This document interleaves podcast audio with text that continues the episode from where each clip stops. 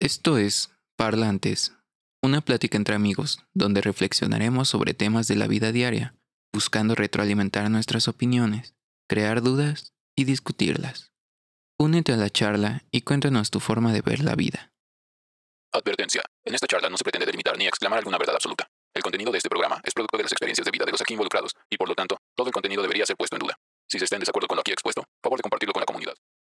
Sin más preámbulos, este, tenemos un poquito, bueno, tenemos un tema preparado, este, en todo esto que engloba el mes de este, octubre y noviembre, tenemos preparado pues, esta serie de videos que se encaminan un poco a la caída del año, ¿no? Y precisamente a estas festividades que nos recuerdan, este, pues, cómo, cómo se terminan las cosas y, pues, en específico, ¿no? La muerte. Eh, me gustó una frase apenas que vi en, en, en Malcolm el del medio, porque Hal le decía a Jamie, a Jamie el bebé, este, decía, oh, sí es otoño. El otoño les recuerda a los adultos su mortalidad, pero para ti son hojas bonitas. pues sí, hojas bonitas, este, caducifolias, ¿no? Caducifolias. Ah, sí, Caducifolias. no este chiste de- del programa pasado, si, si gustan verlos, este, ahí está. Este, igual, creo que hoy va a ser como un tema que recopila var- este, la información de, de varios directos pasados. Ey, Y este, y pues igual, o sea, si, si no los han visto, véanlos, van a entender más el contexto. Pero ahorita no se vayan, sí, por favor, por favor. vean este y, y igual, igual si no los han visto le podrían... darle una checada, Este- este, ya saben, la misma dinámica, nosotros divirtiéndonos acá, este, ahí medio esnoveando, pero todo con, con la más pura intención de poderles ofrecer uno, un rato ameno. Y pues comenzamos con este tema que resulta ser un poquito pesado para algunas perso- personas, Sí, pero que... cierto tabú ahí respecto al, al Ajá. tema o... No, no es un tema, es que no es como que un tema bonito, ¿no? O sea, no es... Como algo que digas, uy, quiero hablar de eso en, en, mi, en mi comedor, ¿no? en mi co- con mi familia. como tema para primera cita, ¿no? Sí, oye, vamos a hablar de la muerte. Así, ah, sí. A Oh, ver, nada más nada, más lo bajamos, no hay problema. Este, pues bueno, yo creo que es fundamental, antes, para- antes de hablar de la muerte, pues tendríamos que hablar un poquito qué es la vida, ¿no? Porque no puedes ver a la muerte si no ves a la vida, por un lado, así como no puedes ver la violencia, no puedes ver, si no ves a la violencia, no puedes ver la paz. Sí. En el Vivimos mismo- un mundo de dualidades, ¿no? No, no todo, pero Pues eh, sí, sí hay varias Unos dirían que dualidades. sí. trinidades, pero...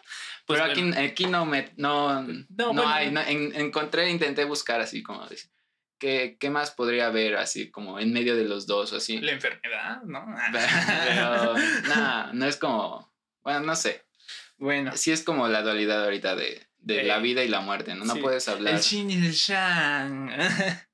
Este, La muerte es tan bella que nadie ha regresado de ella. Eh, Ey, sabias palabras por ahí.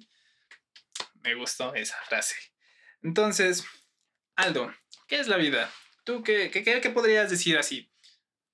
Esto es la vida, porque es muy, es muy raro, ¿no? A veces este, tú buscas en, en, por ejemplo, ejemplo Google, ¿no? Vida, ¿qué es la vida? Significado de la vida, ¿no? Y te dice, este, cualidad del ser que está vivo, ¿no? Y es así. Sí, qué pedo, ¿no?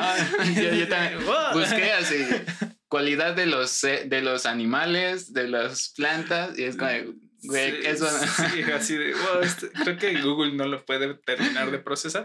Y bueno, al final de cuentas yo creo que pues tiene su razón, ¿no? Cada quien... Es como el amor, ¿no? Ajá, sí, que- le va dando como, como su propia definición y creo que es nuestra labor, ¿no? Ujú. Pero pues bueno, ya platicándolos aquí entre nosotros, pues po- podemos ver precisamente la vida como una cualidad de pues aquellos seres que pues tienen algún tipo de prevalencia, como el tipo sexo, ¿no? O sea... Sí, de hecho, o sea, encontré, primero me, primero me pregunté, ¿la vida es una cualidad? ¿Es algo que... La, la vida es una cualidad? Entonces primero eh, me, me, puse a pensar así y terminé diciendo que sí, eh, sí es una cualidad y, y o sea, físicamente, ¿no? Este, y respecto a lo que encontré en internet, pero ya, ya dentro de temas biológicos, este, pues encontré que es una cualidad, pero que tiene dentro de sí muchas cualidades.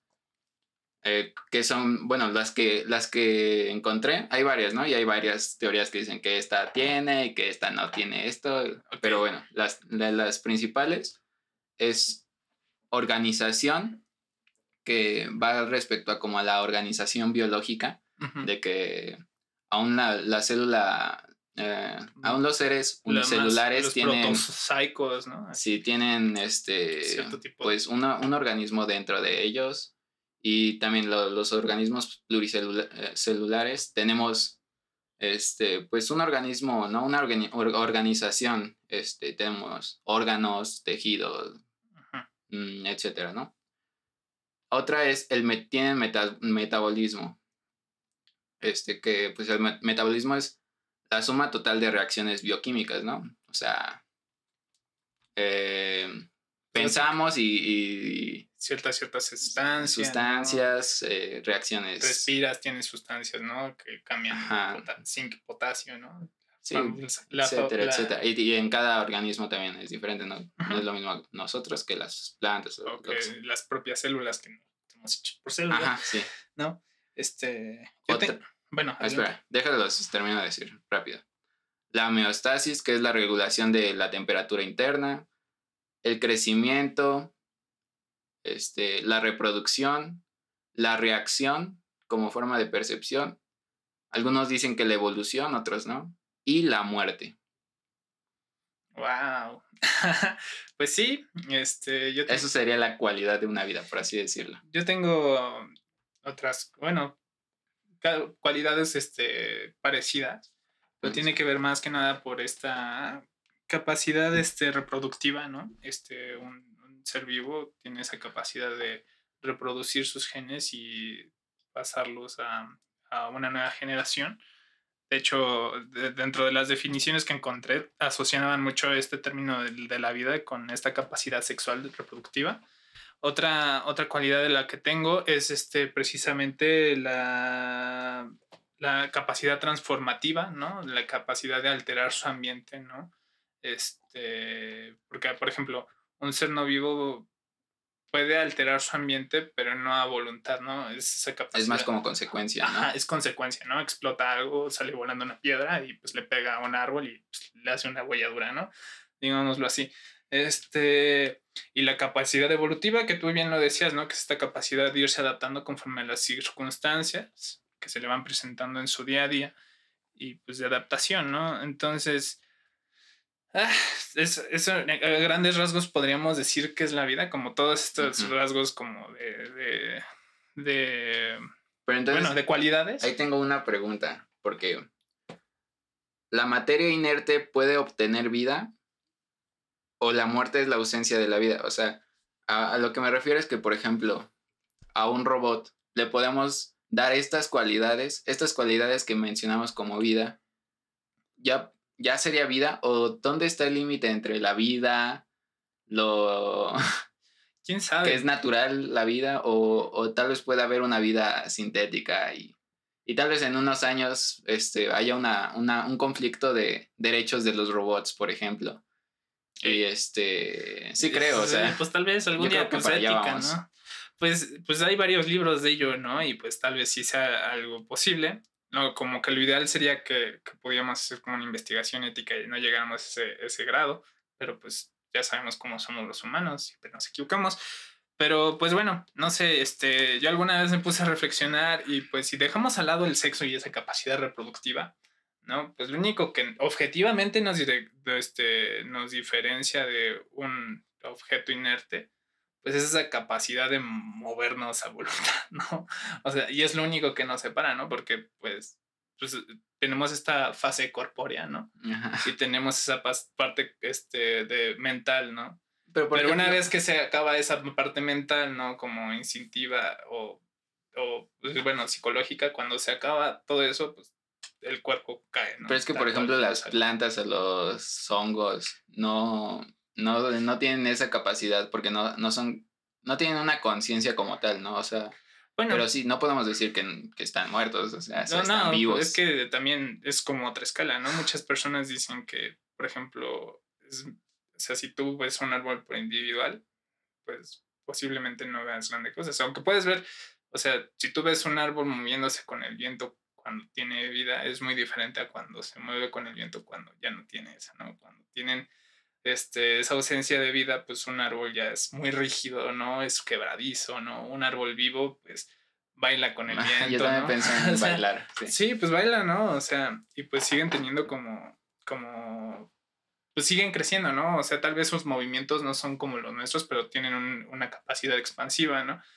Pero también está esta otra parte que cuando dicen que los bosques funcionan como redes neuronales, ¿no? Entonces se habla como un macrosistema Sí, que sí. engloba varias este, partículas, ¿no? Pues básicamente son, somos nosotros, ¿no? Porque podríamos ver varias partículas inertes dentro de nuestro cuerpo, como las células de los músculos, que, que en unidad, pues se podría ver como este, algo no responsivo, ¿no? Que no responde a ningún tipo de estímulo, pero cuando las pones en conjunto, junto con los nervios y los impulsos eléctricos de nuestro cerebro, tienen ciertas reacciones, ¿no? Y podemos movernos, ¿no? Gracias a ese Sí, tipo de pero, cosas. O sea, igual regresamos a lo mismo de las... Ya le, está, le estás dando cualidades, ¿no? Para... También nosotros Ajá. como humanos le damos cualidades y definimos este, las cosas para poder entenderlas. Entonces, la vida como la hemos logrado, entre paréntesis, entender físicamente es pues, respecto a estas cualidades que había mencionado, pero sí creo que va a llegar un momento este, donde la tecnología sea tan avanzada que no sepamos cuál es una vida sintética de una vida natural, por así decirlo, ¿no? Porque al final de cuentas nosotros somos como unos robots orgánicos. Pues se podría decir, ¿no? Y cada vez más porque, pues al final de cuentas llega un momento en que hasta tienes esa fase de programación, ¿no? Pues para eso esta escuela, digo, no es totalmente rígida, ¿no? Al final de cuentas, cada persona retiene lo que puede dentro de eso, pero sí tienen como ciertos códigos que pues van así como crece, este, toma estas actitudes, ¿no? Aprende estas materias, ¿no? Pasa estos exámenes y después hace esto, esto. Y pues, pero pues yo creo que ya ahí pues podríamos hablar más como, como de ritos, ¿no? Funcionamos, nos programamos a base de ritos, ¿no? Y pues, aunque sí somos como, tú dices, como seres programados, pues a la vez como que ese Podemos tipo es- reprogramarnos Ajá, también. esa, esa onda del rito nos da como flexibilidad, ¿no? No es tan rígido como, como la programación del software que conocemos, ¿no? Y pues bueno, este, tal vez llega un momento, por, ejemplo, lo- los este, robots o, um, bueno, este, inteligencias artificiales, ¿no? Que programan para, para empezar a reflexionar y crean, este, por ejemplo, cierto tipo de imágenes y como que ya tienen como cierto atisbo de voluntad, ¿no? E- Es un, es un tema duro, ¿no? Sí, pero bueno, no adentramos mucho en Ey, en inteligencias este, artificiales. ey, joven Isa. Dice Hola, F. Isa. Eh, es que eh, es, eh, tengo Chiste ahí- local. chiste local, sí, por ahí soy conocido como el, El joven F. F, el joven, ajá, eh. F otra. Davo F. ¿Qué onda? Pero pues bueno, este nos, nos movemos un poquito y porque pues ahora que ya tratamos de, de contestar pues bajo nuestras concepciones, repetimos, estas no son cuestiones definitivas ni de enciclopedia, ¿no? No tratamos de ser este una enciclopedia tal cual, un texto científico, pero pues bueno, nos mudamos esto como del- de, Como- qué es la muerte, ¿no? Y pues a buenas a primeras, pues es la ausencia de vida en un ser que previamente estuvo vivo, ¿no? Sí, físicamente, pero ahí va la otra. La vida, la vida es vida por sobrevivir o la vida es más que eso. Como dicen, tal vez la vida sea disfrutarla, o sea, o, que una vida sin disfrutarla no es vida, o, o que este, una vida que no sea útil no es vida, no sé, una vida... ¿Cómo, ¿Cómo podríamos decir eso? O sea, porque a veces hemos dicho que eso no es vida. Ah, ya, como dentro de, de lo que podríamos decir muerte en vida. Muerte en vida. Pues la inactividad se podría decir que es muerte en vida, ¿no? Así, o el, el sedentarismo más extremo, pues, yo lo vería Porque- como una carencia de vida. Es que ahí es la, lo- por eso les decía, lo- los dos lados de la vida. Una, la vida física, que es Ujú. como tal estar vivo, y la otra es como vivir la vida, ¿no? Por así decirlo. Vida psicológica y social, por ahí decir. Por así Debates decirlo. sobre Dios. En un, en un ratito comenzamos con los debates sobre Dios. Ey, porque pues sí, sí tenemos que, que tocarlo un poquito. Claro. Pero, pues bueno, este, no sé. Pues yo, yo, o sea, sí se puede decir, pero ya queda como en el grado de metáfora, ¿no? Esta parte que dices. Pero eh, evidentemente hay diferentes modos de, de- de ir viviendo la vida y hay unos que te recuerdan nada más a la muerte y no. Pues hay ciertos tipos de hábitos que pues también este pues, te generan ciertos estados de muerte en vida, ¿no? Como Sí. tipo de gangrenas, ¿no? Enfermedades que, que por tu propia inactividad, pues se vuelven una muerte crónica, ¿no? Y que se puede ir viendo la evolución, ¿no? No necesariamente tienes que estar muerto para experimentar la muerte en tu cuerpo, eso es evidente, ¿no? Mira, dicen, biológicamente solo es sobrevivir, pero el humano va más allá. Mm, Pues, Creo pues, que el, creo que el humano sí, sí puede ir más allá porque el humano es, es consciente de, pues se podría de decir, que vive, por así decirlo. ajá, Entonces, también ya tenemos este, más facilitada la, la supervivencia actualmente y nos da paso para hacer más cosas que solamente sobrevivir, ¿no? Y ahí es donde tal vez está la vida o la, la interes- lo interesante de la vida, más allá de solamente Sí, no, sobrevivirla. Hay ¿no? muchos que, que, que, que, pues, no sé, que ponen tantito así. El sentido de la vida es directamente la muerte, ¿no? Pero pues yo creo que esa respuesta se resume más como a la percepción personal, porque al final de cuentas tú decides qué sentido le das a tu vida, ¿no? Y cuáles son las cosas que van a, a darle ese camino de acción, ¿no? A lo que, ¿qué vas a hacer después, ¿no? ¿Qué estás haciendo ahorita? ¿Qué vas a hacer después? Este, porque, pues, si tú te quedas con esa parte de, no, que, que, que lo- que el sentido de la vida es la muerte, pues, ¿hacia dónde vas a llevar, no? A- de nuevo, este tipo de actitudes, pues, hasta ciertamente conformistas, ¿no? Me recuerda mucho a, a South Park, este, yo sé que a muchas personas les choca, pero tienen, este, en este episodio, este, Stan termina con Wendy, ¿no? Este, para quien no sepa, Stan es el de la gorrita. Entonces, termina con Wendy y pues se deprime, ¿no? Y se va con los chicos darks, ¿no? y se va con los chicos darks y dice, no, que los, que los hombres conformistas, ¿no? Y que la, la sociedad está llena de gente mierda, que, que pues no hace nada por su vida y nada más está conformada con esta falsidad de felicidad, ¿no? Pero lo chistoso está en que cuando ellos empiezan a quejar, no dejan de hacer eso, ¿no? Y solo se están quejando y quejando y quejando. Y pues llega el personaje que menos te lo esperas, ¿no? Porque pasa que a Butters, un chiquillo ahí Ajá. rubio muy tierno, que muchos ubicarán, este, pues también lo corta su novia de, de Hooters. y se le rompe su corazón, ¿no? Y le dice Stan, no, pues vente con nosotros, con los chicos Darks, ¿no? Y le dice, este, no, no, no, no. Yo estoy consciente que tener este tipo de dolor en vida este, es lo que le da significado a la vida, ¿no? O sea, negarlo sería negar mi propia vida y yo amo mi vida, ¿no? Entonces, como amo vivir, no voy a ser un auténtico marica, ¿no? Y me voy a quedar en la, en este, con la, en la inactividad, ¿no? Y pues ahí totalmente están abre los ojos y pues es donde, donde saca como esta, esta onda de quitarle el único sentido a la vida, el, el hecho de la muerte, ¿no? Y decir, no, precisamente la el- a la vida le das tú el sentido, ¿no? Perdón si me explayé un poquito, ¿no? Pero tenía, A la vida tú le das el tenía que- sentido. tenía Sí. que irlo sacando, ¿no? No, está bien. Y creo que lo ideal es que, que vivas de los dos, o sea, del, de la vida como supervivencia y de la vida como, como más allá de ello, ¿no? Porque, porque si te vas solo a, a disfrutar la vida, este, pues muy, por- muy probablemente mueras joven, ¿no?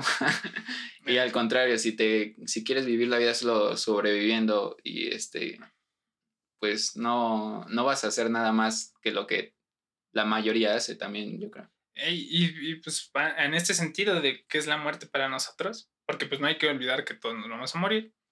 No, pues vienen estas creencias, ¿no? Religiosas, de cierto modo, ahí ya empezamos con lo de Dios.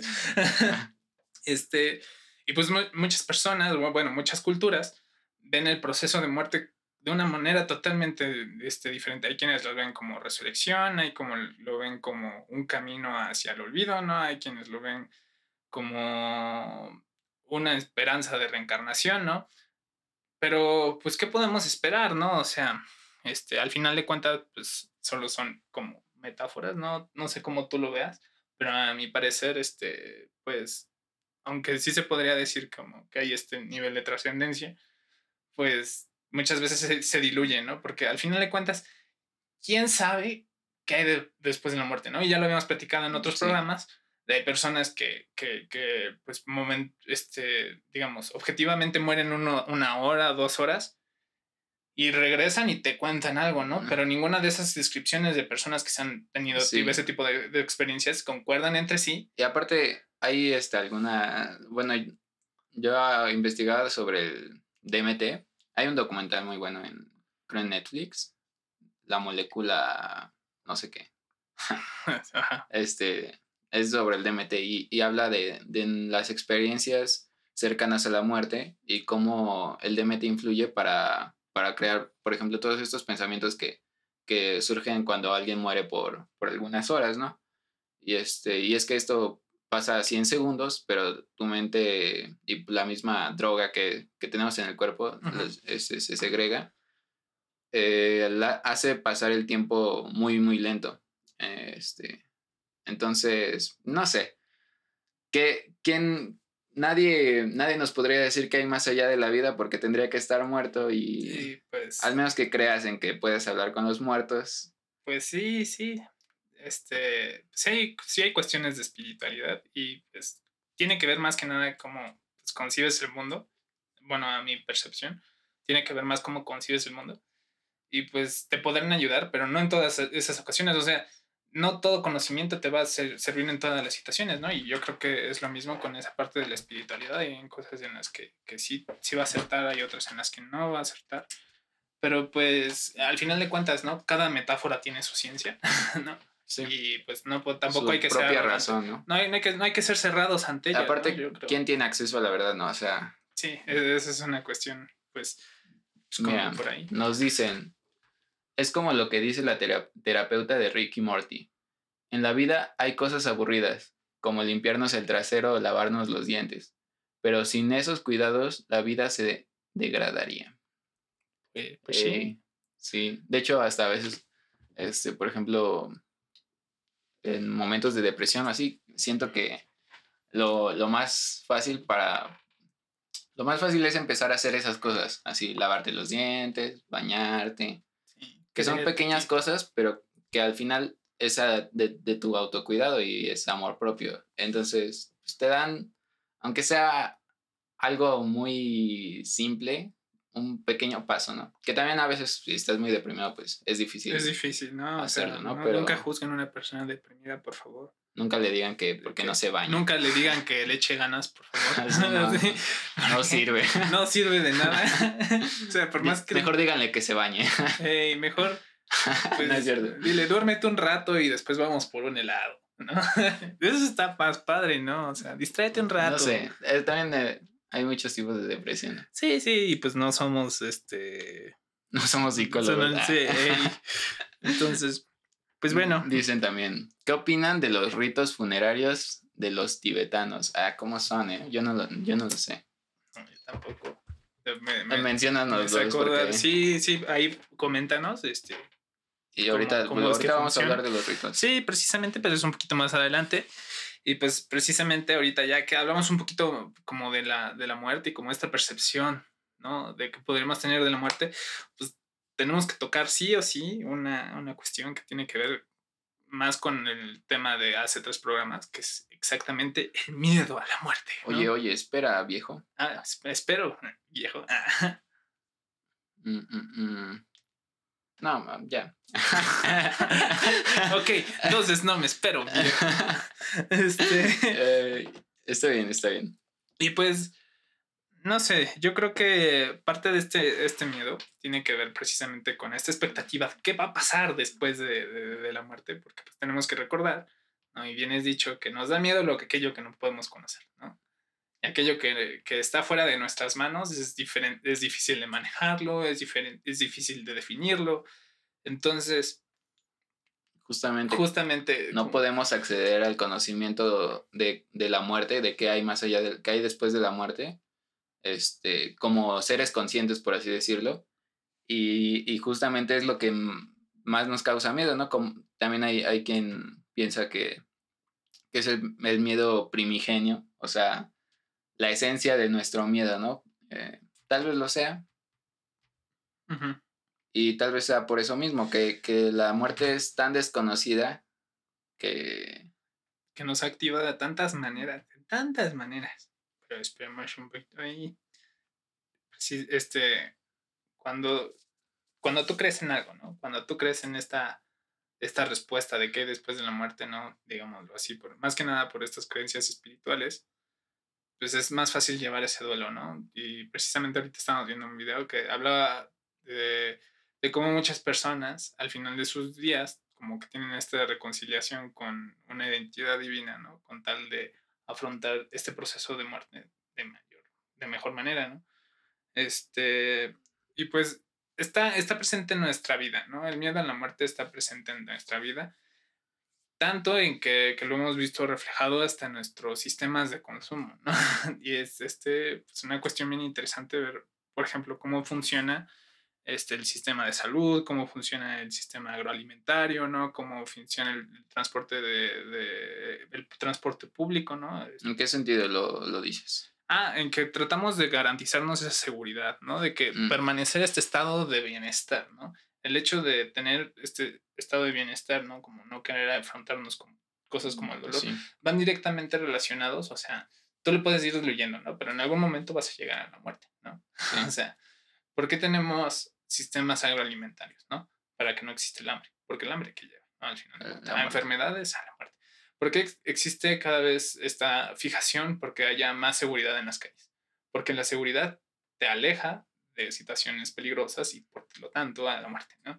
¿Por qué existe el transporte público cada vez más seguro y se está optando? Porque el enfrentarte otra vez a estas situaciones de riesgo, por ejemplo, el hecho de tener un, un, un coche te puede dar más seguridad a que no te va a pasar nada en tu transcurso, ¿no? Sí. O sea, porque muchas personas no utilizan bicicleta, ¿no? Y, y, porque es, más, eres, más probable. Eres más probable, eres más tienes más propensidad a morir. Y, y, lo vemos este, como reflejado en varias cosas, ¿no? El hecho de tener una casa, ¿no? Pues, responde precisamente a esa, esa necesidad de sentir seguridad, ¿no? De sentir cobijo. Y pues no es que no tengan sentido, ¿no? No estoy diciendo para nada que... percibimos a la muerte como nuestro mayor problema, ¿no? Ajá. Este, Entonces... Aunque sea indirectamente. Ajá, o sea, el hecho de dejar de existir, incluso como, como especie, nos ha dado como ese empuje para lograr lo que hemos hecho, ¿no? Al final de cuentas. ¿Qué, ¿Qué, nos dicen por ahí? A ver, antes nos decían sobre, eh, sobre la vida del más allá. Creo que ya es meterse mucho a la religión. Este, no vamos a adentrar tanto en la religión, pero, pero sí lo vamos a tocar un poco. En la película, en la película Midsommar hay una, hay una dualidad muy marcada con la concepción de la muerte. Spoiler alert. la protagonista le teme y le trauma la muerte, pero al culto al que visita se le hace lo más normal y natural, al punto de hacerse rituales de suicidio. Está, chida esa película. Ah, te la recomiendo. está padre, aparte porque pues es como este concepto de, de terror en la seguridad, ¿no? Porque pues también, o sea, ¿por qué no salimos en la noche, no? Volvemos con esta parte de por qué ciertos hábitos responden a este miedo a la muerte. Porque no muchas personas salen en la noche porque en la noche pues somos, nuestros sentidos son más débiles, ¿no? La noche es desconocida. ¿eh? Ajá, entonces la, la, en la noche somos más propensos. y aparte también los, los, delitos se suelen hacer más de noche. porque, pues la visibilidad, ¿no? Se reduce mucho. Es una cuestión importante. Y pues, vuelvo, no es, suicidio. no está mal tener como estos hábitos, pero ha llegado un punto absurdo, ¿no? Ha llegado, eh, hemos llegado a absurdos, no, no que todo esté mal. Este, cuestiones como, yo sí lo veo este, marcado en el transporte, ¿no?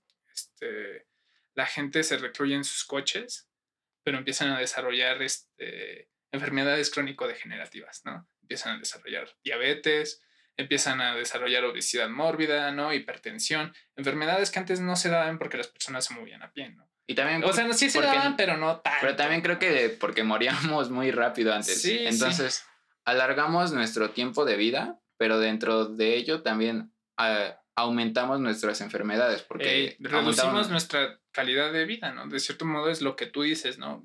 Morir dentro de la vida, ¿no? Ah, Eh, sí, de digamos que de, de- de cierto modo. alargamos la muerte, pero nos, tal vez nos hace más, tal vez hace la vida más dolorosa.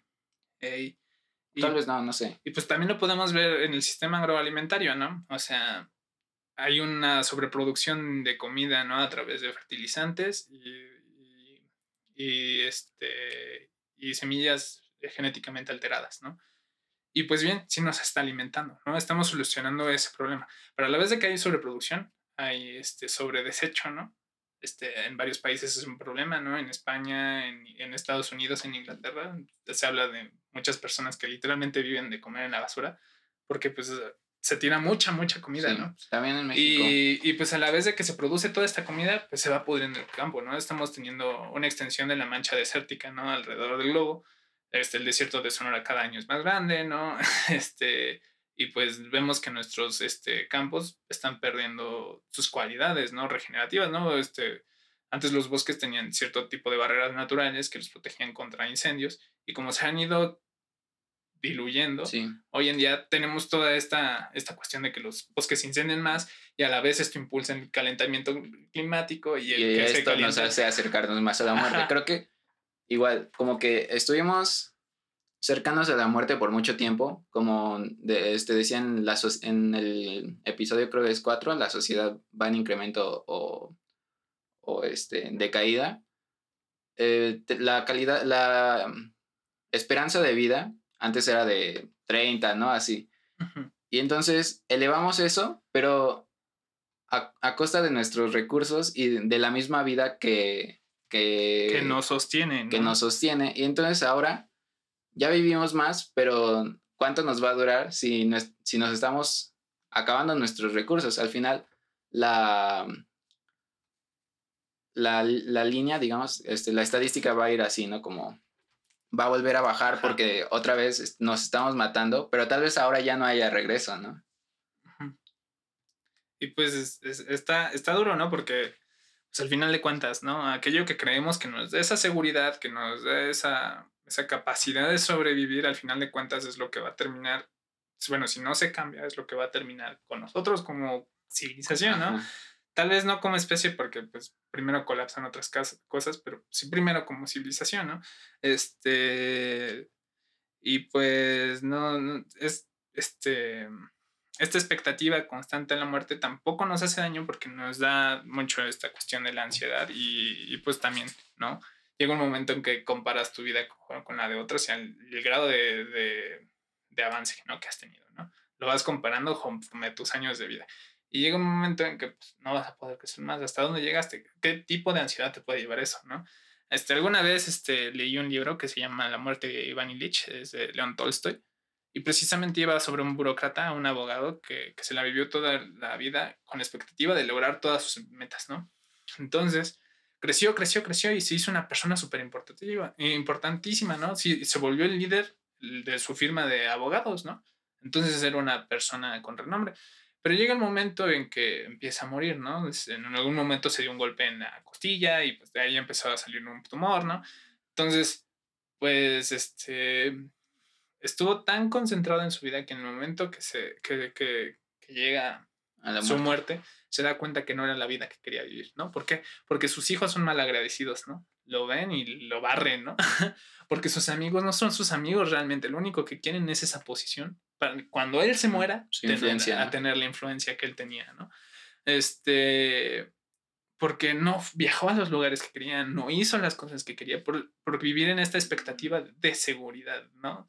Sí. De, de trascender de cierta forma. Ajá, es que igual creo que no está mal, por ejemplo, eso. Él se marcó metas y tal vez las cumplió, pero sí influye mucho en qué me- metas, qué objetivos te marques, porque al final de cuentas es como, como si fuera una línea recta, pero que si cambias el ángulo, ah, cuando llegues, cuando pa- más pase el tiempo, cuanta más distancia recorra, más cambio va a haber, ¿no? Solo por el ángulo de, de inicio, por así decirlo. Entonces, tu ángulo de inicio sería como las metas y los objetivos que te marques a un futuro. Ey. Márcate me- metas eh, inteligentes o, este, sí, porque, o sea, si te marcas metas que sean solo de trabajo, al final tal vez no, tal vez carezcas de amor, de Ajá. otras cosas y vas a decir, odio mi vida, Sí, aunque ¿no? logré todo lo que me había propuesto. ¿no? Sí, no, In- inteligente no necesariamente tiene que obedecer a esa cuestión de, de obedecer el status quo, ¿no? Y crecer de socialmente. Este, pues, esta onda de realización, pues, es muy importante cuando hablamos de la muerte, porque precisamente cuando dejas de creer en Dios y, y, pues, bueno, no sé, cuando toda esta cuestión de, de la, del cielo y de la trascendencia se acaba, la única forma de trascender realmente es a través de la memoria de las gentes, ¿no? A través de tus acciones. Entonces, Bueno, hay más, pero O sea, ahorita, pero bueno, sí, sí, sí, es- una de las la- más a través de las otras personas. es ¿no? una, es una importante, ¿no? Porque al finalmente nos, Como reflejándote ¿Qué vamos a hacer en la demás. vida, no? O sea, y, y- nos preguntamos desde pequeños, ¿no? ¿Qué vamos a hacer en la vida? Bueno, y, es, y es una cuestión difícil, ¿no? pero regresemos a lo del miedo. Ah, no, es que precisamente voy por ahí. Bueno, sí, sí. Entonces, este, sí, perdón. Este, mm, entonces, como vivimos tan este, metidos en esta idea, temerosidad de no lograr antes de la muerte, algo antes de la muerte, pues llegamos a este estado otra vez, ¿no? De vida en la muerte, de muerte en la vida, ¿no? Un Ajá. estado de muerte en la vida. Y pues, Muerte en vida. y pues, al final de cuentas, este, o sea, hay quien te dirá que la, que, que, que la vida en sí mismo es un mar de horrores, ¿no? Y de penurias. Pero si tú le das otro sentido, todo aquello que, que tú decides ver tal cual mal, o sea, y eso no impide que vayas a ver cosas malas, ¿no? Este, porque pues es, es parte natural de la vida, pero pues eh, volvemos con el dicho que ya, que, que ya he repetido algunas veces, este, el que teme sufre dos veces, ¿no? Y, y si tú sufres durante toda tu vida, ¿realmente vives? O sea, y, tú, y solamente sufres por, este, sobrevives, ¿no? ajá, sufres por este miedo a la muerte, ¿no? Y lo mismo a, a nivel humano, ¿no? Porque llegamos a un punto óptimo de desarrollo, ¿no? Y de preservación donde podemos comer todo lo que queramos, podemos eh, transportarnos al lugar donde queramos, podemos hablar con las gentes que queramos.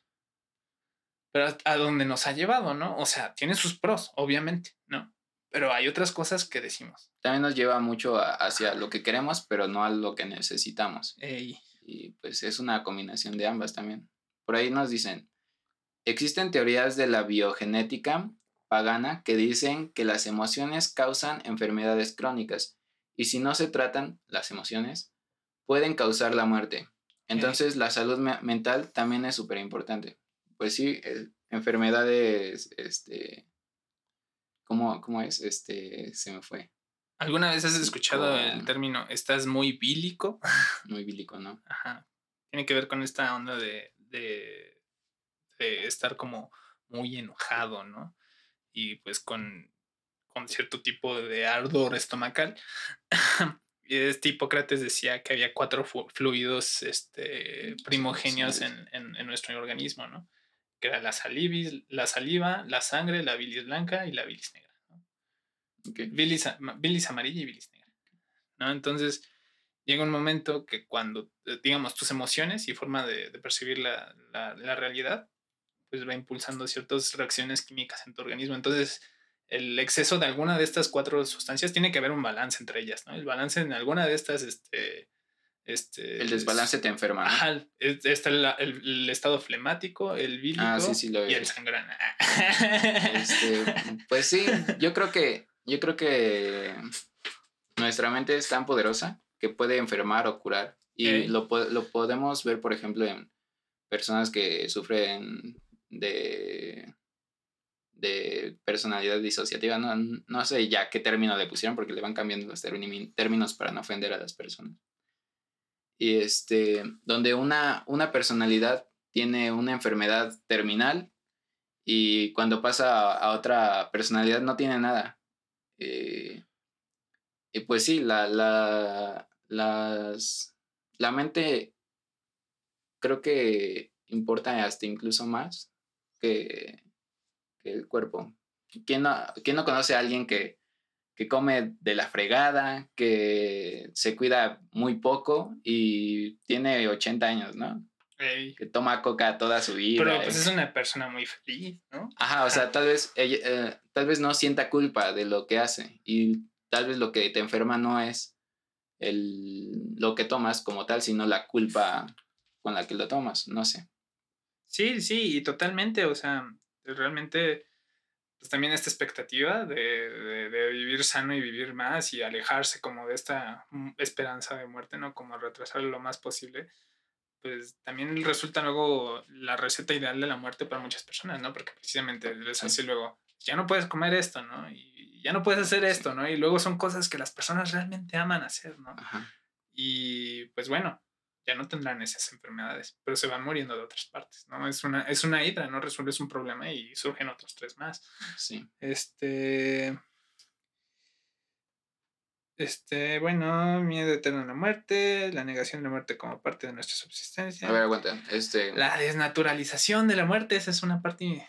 es que an- antes de esto, porque sigo en el miedo, ¿no? Ajá, no, pero es, es parte Ajá. le, le tenemos tanto, le tememos tanto a la muerte hemos hecho un tabú de ella, donde, por ejemplo, lo que decíamos al principio, es un tema tal vez delicado para algunos o, o incómodo, porque ya hay tantos tabús al respecto que, que hasta no puede de- decir, por ejemplo, ah, me voy, a, me voy a morir, no sé, porque luego, luego, la típica frase de, no digas eso, porque Ay, Dios, porque se acerca, ¿no? O sea, lo atraes. a- atraes a la muerte, ¿no? Eh. No sé. Mm, Creo que es parte del miedo que, que le tememos, Ujú. que le tenemos. Pero Y pues, ¿a pues, hay que quitarnos esos tabús. Y pues a qué grado ha llegado, ¿no? O sea, fuera de la higiene, ¿no? O sea, porque pues es lo primero que te van a argumentar en base a lo que yo te voy a decir.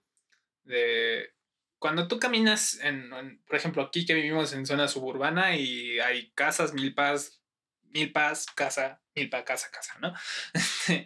Pues tú vas caminando y te puedes encontrar un cuerpo de un animal, ¿no? Un cuerpo de un perro, un cuerpo de un ave, ¿no?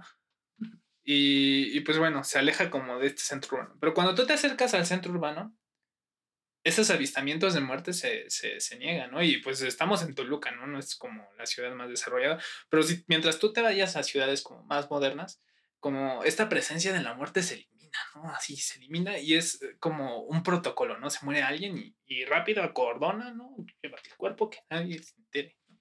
O sea, llegamos a un punto de cero convivencia con la muerte, ¿no? Salvo a los funerales, ¿no? Pero imagínense un contexto anterior, ¿no? Este, donde pues, pues la vida era más rural, pues era yo creo que más normal encontrarse situaciones de muerte, ¿no? Sí, O sea, pero igual creo que, o sea, no creo que sea malo porque, por ejemplo, la, la vez que encontramos un perro muerto allá y que tú tuviste que, yo que tuve moverlo, que cargarlo, ¿no? lo haría, lo haría, por ejemplo, el gobierno y lo haría tal vez de, debería de hacerlo de una forma más adecuada, ¿no? Ajá, pero pues ahí tú este- ves también este, el cómo nos relacionamos, porque a veces dejamos todo al gobierno, ¿no? O sea, y cómo nos relacionamos a la muerte tanto de que cuando vemos un cuerpo nos da asco, ¿no? Y es así como, porque me... Al menos que sea cercano. Ajá, o sea, y pues uno, yo ya estoy familiarizado con esa cuestión, soy hijo de médico, ¿no? Y a mí no me cuesta trabajo pues, ver un perro muerto, pues, tener que alzar su cuerpo y llevarlo otro. Sí, pero lo que te decía esa vez, no, creo que no todos tenemos que lidiar con eso. O sea, no creo que sea algo como de están mal por no hacerlo. O sea, si lo tienes que hacer, hazlo, pero tampoco creo que sea como, como No, de pero... ahora hay que inculcar como hay que hay que poner hay que dejar a que la, que la muerte que las personas muertas estén ahí para que las personas lo vean y se familiaricen con la muerte güey. no No, no, es no, la no. solución No, no, tampoco. O sea, pero pues también, o sea, nos hemos privado de ese avistamiento con la muerte, ¿no? Y no nos hemos relacionado lo suficiente con ella. y también nos da y- más miedo no Ajá, y nos vuelve más temerosos a ella. O sea, ¿cuántas personas ven su primer cuerpo hasta los 30 años? O sea, y, pues bueno, ok. Es, es esa parte en que se vuelve tabú, ¿no? Yo no estoy diciendo que, que sea bien o mal, pero es esa parte en la que se vuelve tabú. Y pues no tendría que ser así, porque al momento de ser algo natural, tendríamos que verlo tal cual, como algo Sí, que pasa sí. y que está presente, ¿no? O sea, que sí no es algo deseable, ¿no? ¿Quién quiere morir o quién quiere recoger un cuerpo de un perro? No, yo no quería recoger el cuerpo del perro, pero se tenía que hacer, ¿no? y pues se lo relegamos a las personas, ¿no? Y, y, pues cuando te alejas de esos, este, pues digamos, oficios o personas que se están familiarizados con ello, pareciera que se vuelve más grande y más grande ese tabú, ¿no? Y se vuelve cada vez más difícil hablar de esas cosas. ¿Sabes? Ah, ahí en Shark, en Shark Tank, este, vi como dos casos de, de empresarios. Unos eran una, una, funeraria y otros, no me acuerdo qué hacían, pero a los dos los, los rechazaron tajantemente porque, o sea, una de las razones era, yo no quiero trabajar en, en, cuestiones, de muerte. en cuestiones de muerte. Y, y, decían, sí, alguien lo tiene que hacer, pero yo no quiero hacerlo, ¿no? Y este, pues, ¿sabe? Algunos sí, creo que uno sí era un buen negocio y todo, pero sí. pues no se incomoda, ¿no? Y sabes, bueno, yo creo que el hecho de que lo vayamos desnaturalizando también nos deshumaniza, ¿no? Porque pues al momento de olvidarnos es ahí como que taparlo con el tapete, ¿no? Ah, ahí está, pero no lo veo, ¿no? Lo ignoro. Así, pues te, te va haciendo pues, más susceptible pues a reacciones negativas, ¿no? En el momento en que te tengas que, en situaciones de pánico, ¿no? Y situaciones que pueden considerarse absurdas en situaciones que tendrían que ser de lo más natural, ¿no? Yo cuando era niño, mi papá me decía tal cual, ¿no? Y así me lo decía. Los cadáveres son como hojas muertas, ¿no? Y tú como niño, ¿cómo te quedas, no? Es así de, oh, oh, oh", no, o sea, pero pues, pues al final de cuentas, pues te das cuenta, ¿no? O sea, sí somos humanos, sí somos, sí somos especie gregaria, ¿no? Y tenemos vínculos más fuertes que con otras especies porque pues, somos humanos, pero pues la única diferencia que hay entre un cadáver de perro y un humano es, el tamaño. Eh. Es la especie, exactamente, es el tamaño, ¿no? Es, y nosotros como humanos olemos más feos porque estamos más grandotes, ¿no? o sea, y, y pues, Aunque tal vez no, nos duele más, este, bueno, no a todos, ¿no? Hay quien dice, yo prefiero ver a, un, a una persona muerta que a un, perro. a un perro, ¿no? Pero, no saben lo que están diciendo. Sí, también no, es, no lo dicen. De verdad. Ajá, no creo que lo digan de verdad, de, así de, de, de, que si vieran la muerte de un perro y, al, y en otro tiempo la muerte de un humano, este, les duela más la del humano. Yo siento que sí duele más la del humano porque tenemos más empatía con, con ellos, o sea, con, con, nuestra propia especie, ¿no? Y aparte, que se muera un humano se siente como una muerte propia porque dices, me puedo morir así. Y hasta lo vemos hoy en día, ¿no? Con toda esta cuestión del COVID. Yo, yo sé que es una cuestión difícil, ¿no? Pero ¿cómo hemos calificado el número de muertos, ¿no? O sea, y lo ponemos en comparativa, hombres vivos, hombres muertos, y aún así resulta una tragedia enorme, ¿no? O sea, el hecho de que mueran tantas personas en este momento, aunque no eh, este, signifique una baja de población tan grande y considerable como la de la vaquita marina, sigue siendo una tragedia. sí, pues tal vez. y es que aparte, mm, se puede morir un familiar tuyo. O sea, es, es, más probable que ahora se muera un familiar o, o, un conocido tuyo.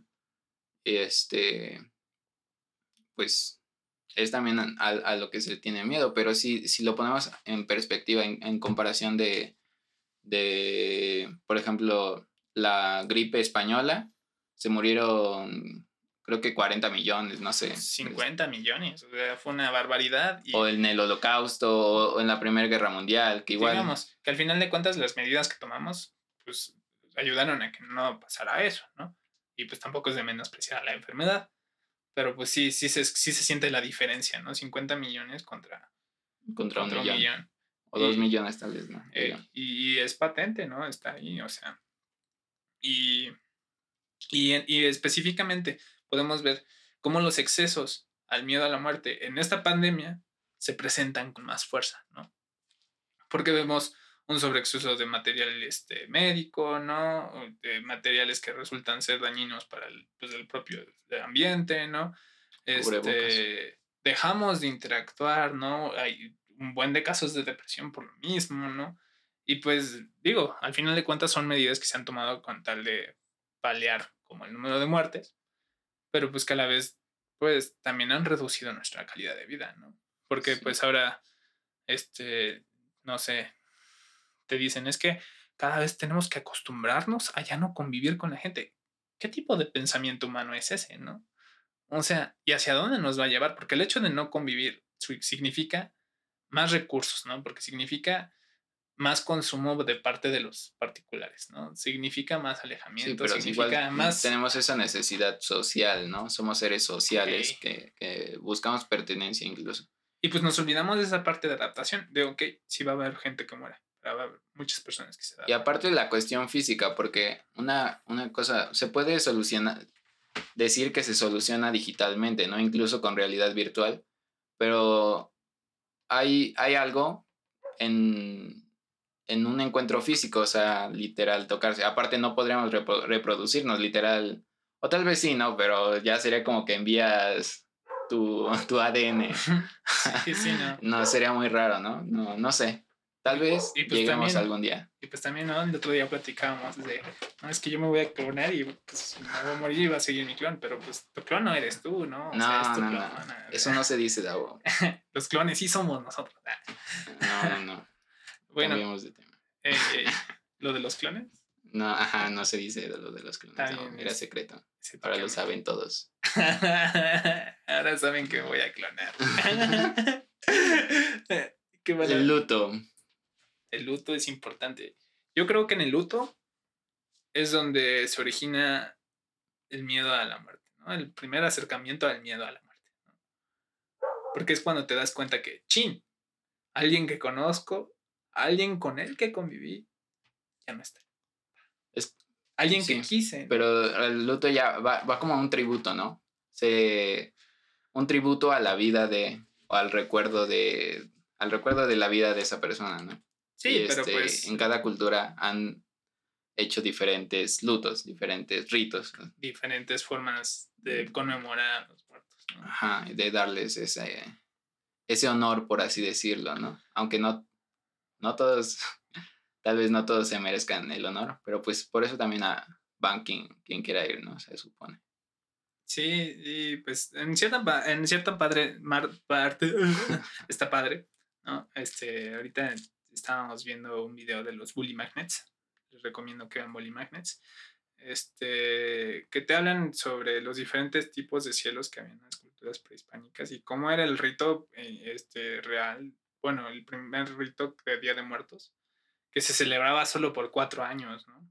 Porque cuando las personas llegaban al Mictlán, que más cielos, ¿no? Está el el, el, Tla- el Tlalocan y el, el de Huitzilopochtli, que ya no me acuerdo.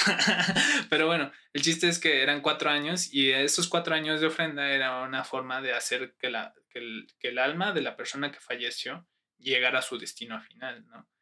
Que no era ni siquiera la reencarnación, ¿no? Sino, sino simplemente era el descanso eterno, ¿no? Y, y pues a través de esos años tenían diferentes pruebas, en específico eran nueve, y en cada año la ofrenda cambiaba para esa Mm. persona, porque Sí. tenían que ayudarle desde acá a que surtear esas pruebas, ¿no? Para poder pasar al, Ey, al otro lado. Entonces, este, pues está súper padre, ¿no? Porque al final de cuentas después se modificó eso y ahora lo hacemos todos los años y todos los años le ponemos ofrenda, ¿no? sí, Y- ya se ha modificado, pero Pero pues el espíritu permanece. la esencia, ¿no? Ey. Este, pues sí, hay diferentes formas de hacer luto a las personas. Por ejemplo, no sé, los vikingos, ¿no? Quemaban sus cuerpos así en, un- en una en un Barca. barquita así. Como que verte más épica. Eh, Ey, ahorita creo que no es tan, no es tan libre el, el la forma de luto, ¿no? Porque tienes Es- que llevar ciertos... Es que ya todo va, va conforme a esta, estas concepciones de, de hacerlo bien, ¿no? Hacerlo científicamente bien. No, pero aparte es por seguridad, güey. O sea, Bueno, si sí. no matarías a cualquier persona y no habría tanto pedo. ¿Crees?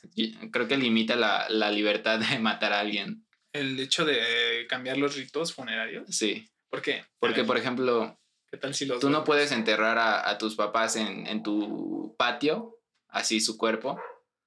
Este. Porque tienes que llevarlos a registrar.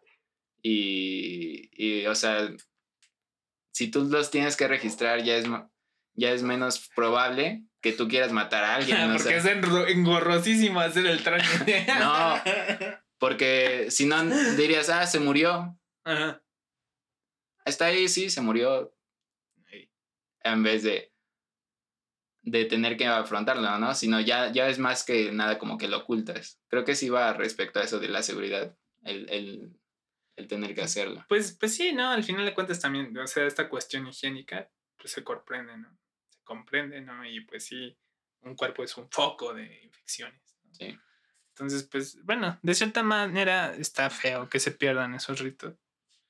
No, de- bueno, no de cierta manera, está feo que se pierdan esos ritos. Pero Mm, pues no al final de... Bueno, espérate, todavía no termino.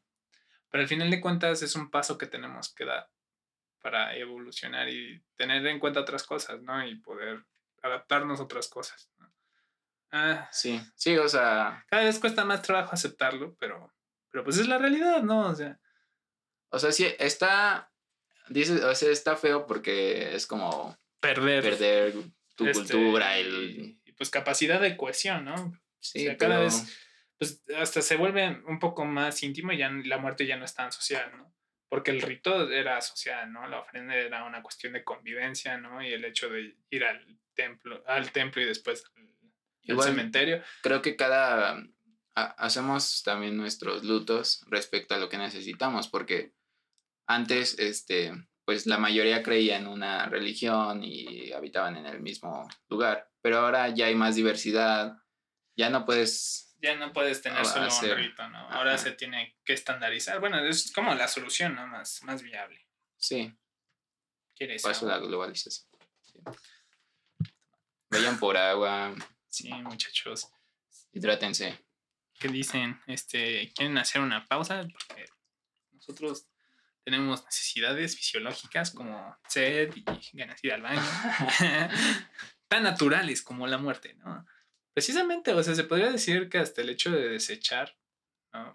Por miedo de excremento, es una forma de reafirmar que hay muerte dentro de nosotros, ¿no? pues es que también imagínate antes nos comíamos a los a los animales o sea ahorita todavía Ah, no pues pero sí. ya hay como que más cosas antes éramos cazadores no y recolectores sí. entonces estábamos más familiarizados igual con matar para comer y pues ya después desechar no O sea, Sí, ahora ya también es parte de ese tabú de, de, por ejemplo, como dices antes, las personas tenían que sacrificar a sus propios gallos, a sus propias reses, ¿no?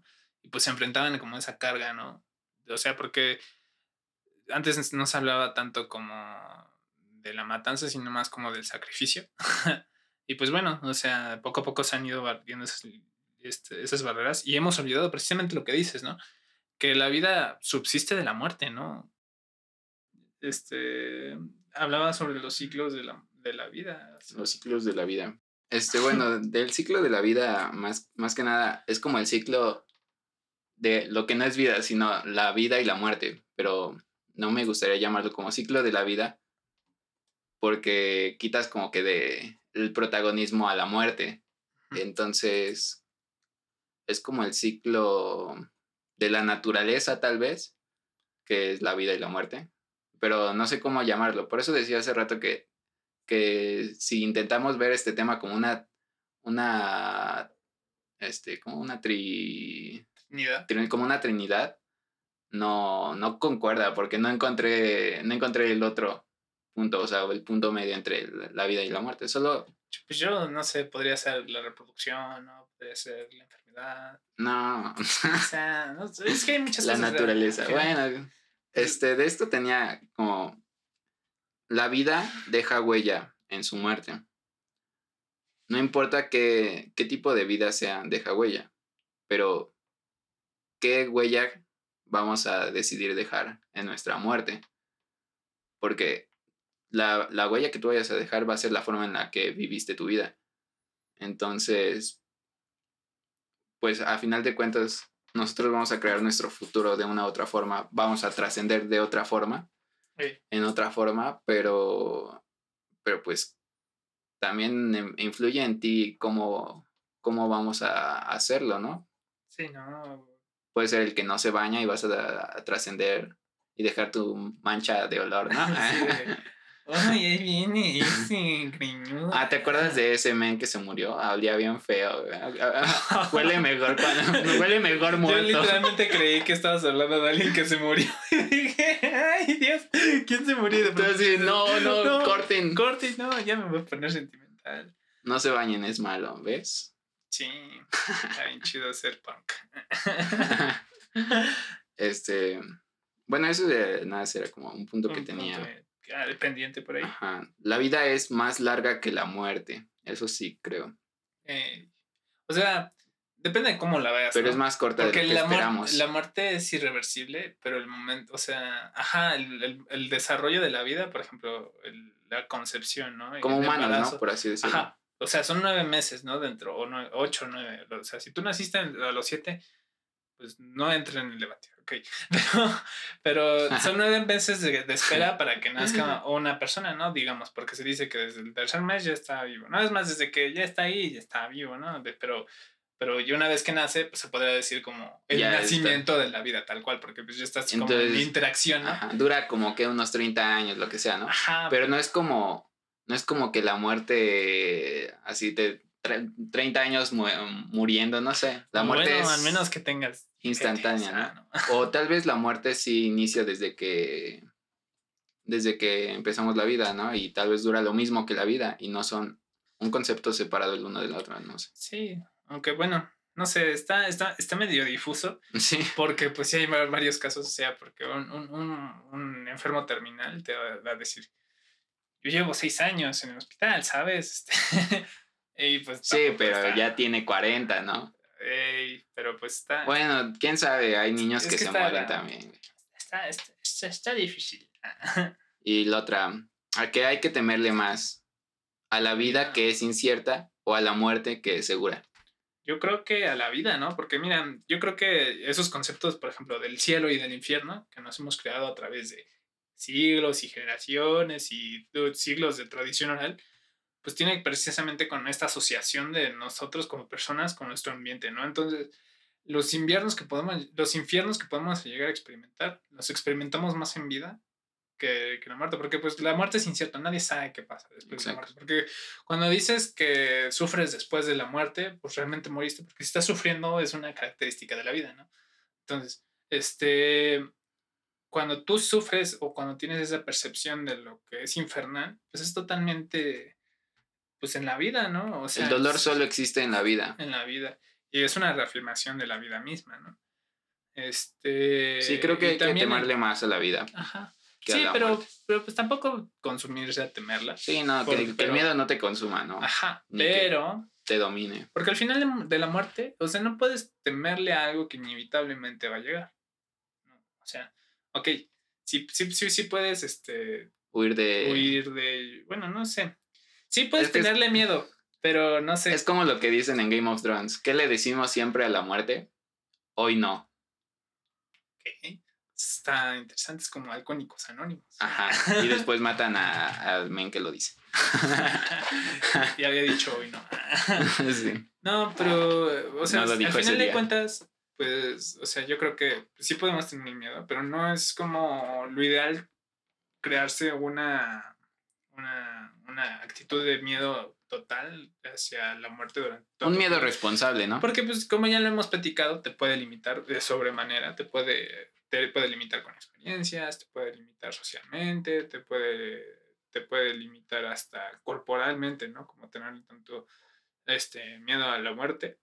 Este, yo creo que hay que tenerle respeto a las dos, ¿no? O sea, hay que tenerle respeto, no miedo, no tenerle, no sé, pasión a ninguna de las dos.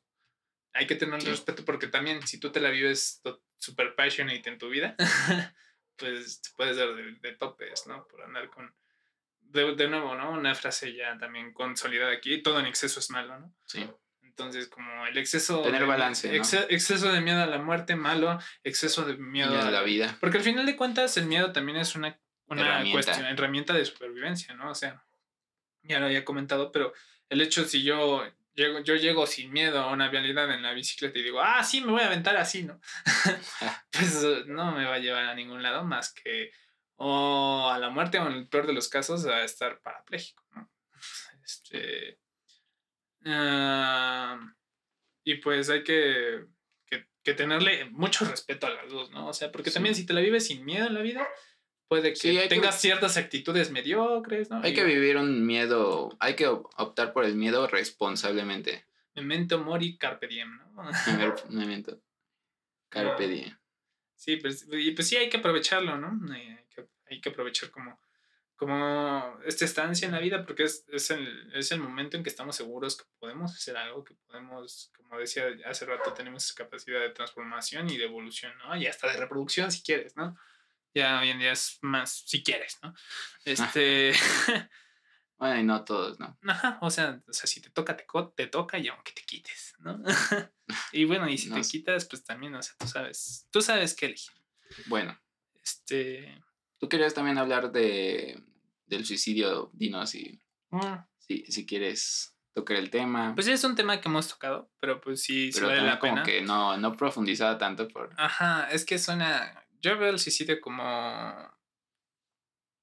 eh, Aparte de como una total negación de lo que está pasando a tu alrededor, como verte superado por tu realidad, también es como una reafirmación voluntaria de la muerte, ¿no? O sea, o de la vida, ¿no? Porque llega un momento en que dices, pues acelero este proceso y, y pues termina el ciclo más rápido, ¿no? Y, y, y diría el buen Camus, ¿no? Que, que no hay persona que tenga más decisión so- sobre su vida que aquel que se suicida, ¿no? Porque pues, al final de cuentas deciden cada una de sus partes o en la mayoría de las partes que hasta decide en el momento en que... Pero es de parcial, porque Ajá, aparte, parcial. en primera hay muchos que no, no se matan, ¿no? O sea, que lo intentan y, y no consiguen nada.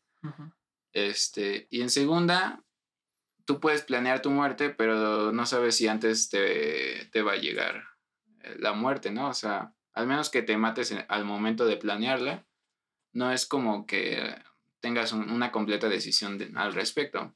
Y ahora, ¿vale la pena? Creo que es el, el decir, "M- me quiero, quiero tomar eh, el momento de mi muerte, hacerme cargo del momento de mi muerte, es un tanto irreal y, y ¿qué beneficio tienes? Pues... es más orgullo, ¿no? Es, Yo creo que tal Es- vez sí es es, parte es del mucho ego. orgullo.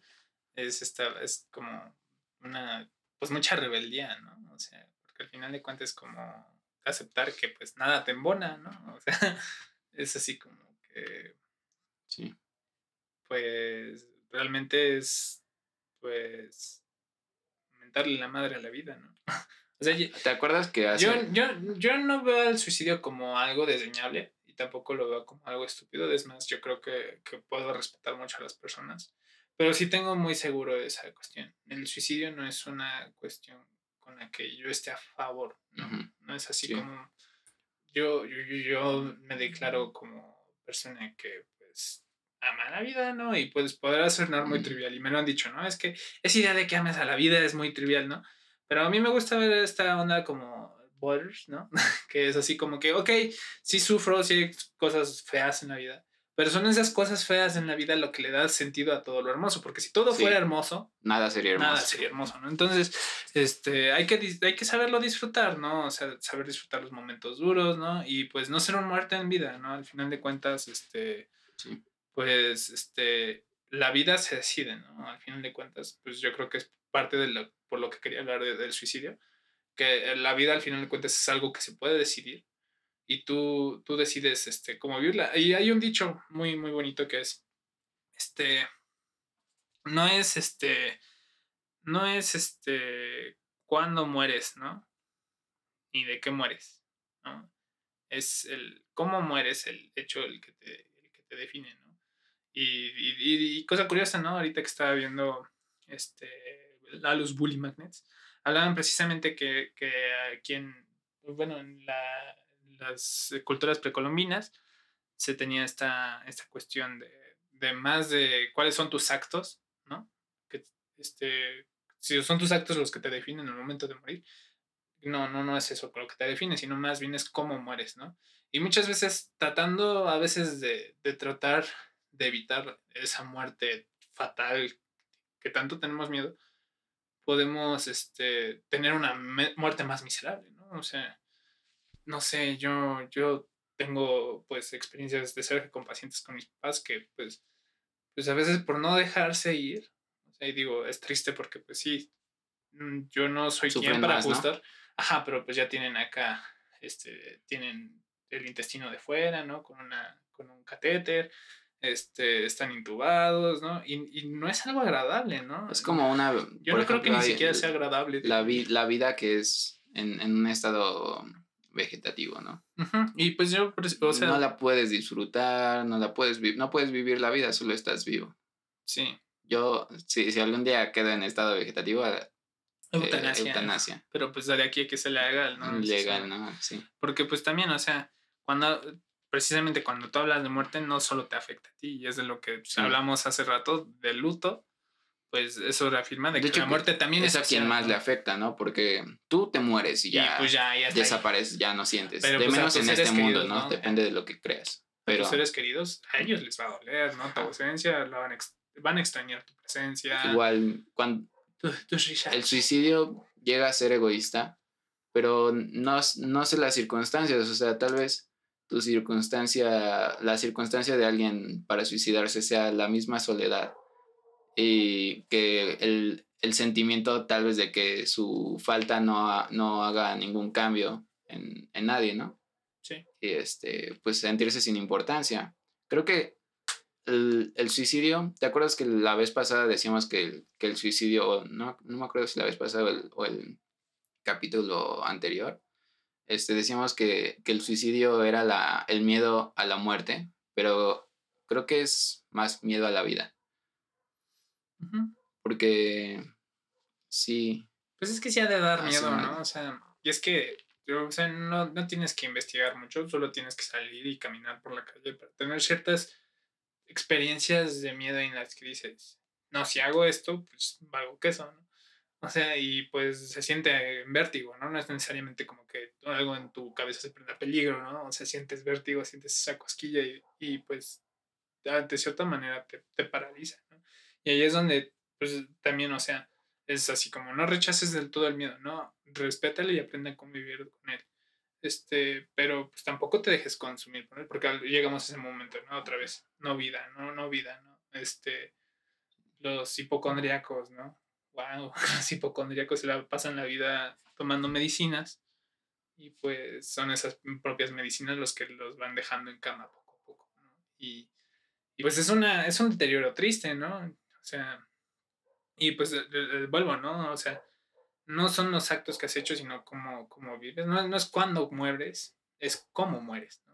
Es cómo mueres y pues, o sea, si a mí me preguntan. Y lo digo con el alma desnuda, si, si a me preguntaran, ¿de qué prefieres morir? Este, ¿de cáncer o atropellado por la bicicleta? Yo prefiero la bicicleta, ¿no? porque es más, es más rápido, ¿no? es más rápido y pues por lo menos estaba haciendo algo que amo, ¿no? O sea, Sí. y pues yo no he visto una persona feliz en terapia de quimioterapia, ¿no? O sea, Pero la... Bueno, o sea, son ya, si gente- ya tienen la muerte con mucha escrita, sí. esperanza, ¿no? Y pues la esperanza también da mucha fuerza, ¿no? Y es algo bello del, de- de- del hombre, ¿no? Habrá quien diga que la esperanza es una mentira, pero pues la verdad es que la esperanza es algo bello, ¿no? O sea, tan bello que cuando vemos un niño con esperanza, nos enternece, ¿no? Este... O vemos esperanza en los niños. Ajá. Y pues muchas veces es así como crecer es como dejar de tener esa esperanza y tener certeza, ¿no? Pero pues al final de cuentas siempre somos inmaduros, ¿no? O sea, nunca somos procesos completos.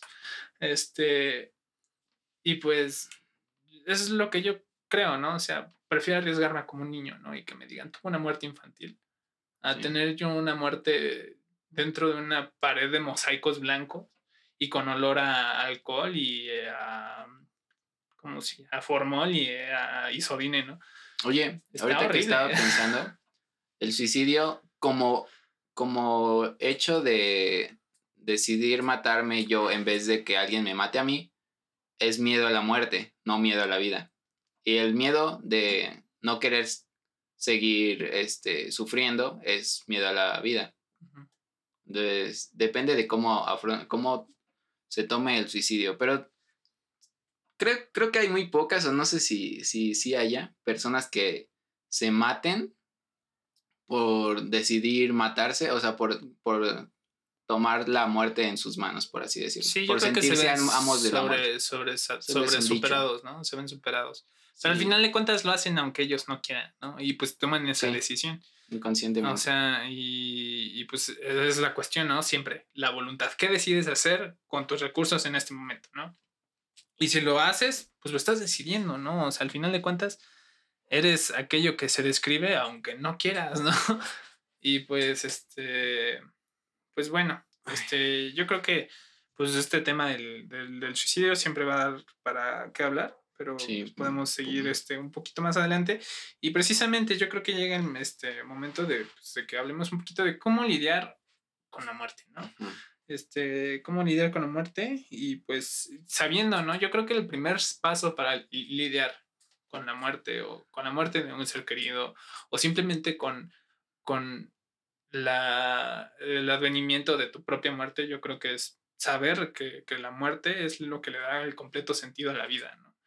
Y lo dijimos en el principio y lo volvemos a repetir ahorita porque igual que, que, que la paz y la violencia son este, dialécticas, igual la vida y la muerte no se puede separar la una de la otra. ¿Y por qué? Porque pues, simplemente, pues, yo creo que no, no debemos ser tan egoístas y pues ver que hay generaciones que vienen debajo de nosotros y pues a veces adueñarse como de esa de ese espacio es también limitar la libertad de las otras personas. Entonces, este, ya la ves, ¿no? O sea, un- uno no sabe si realmente la, la muerte sea un martirio o pues sea una liberación, ¿no? Este, Pues. También depende del cuánto dure tu muerte, ¿no? sí, Porque imagínate morirte quemado. ah, está feo. No, pues yo, ay, bueno, Este, antes de eso nos dicen de que ¿y qué pedo con lo que dice Durkheim? ah, del suicidio. digo, el suicidio lo ve Durkheim como, como algo muy poco trágico.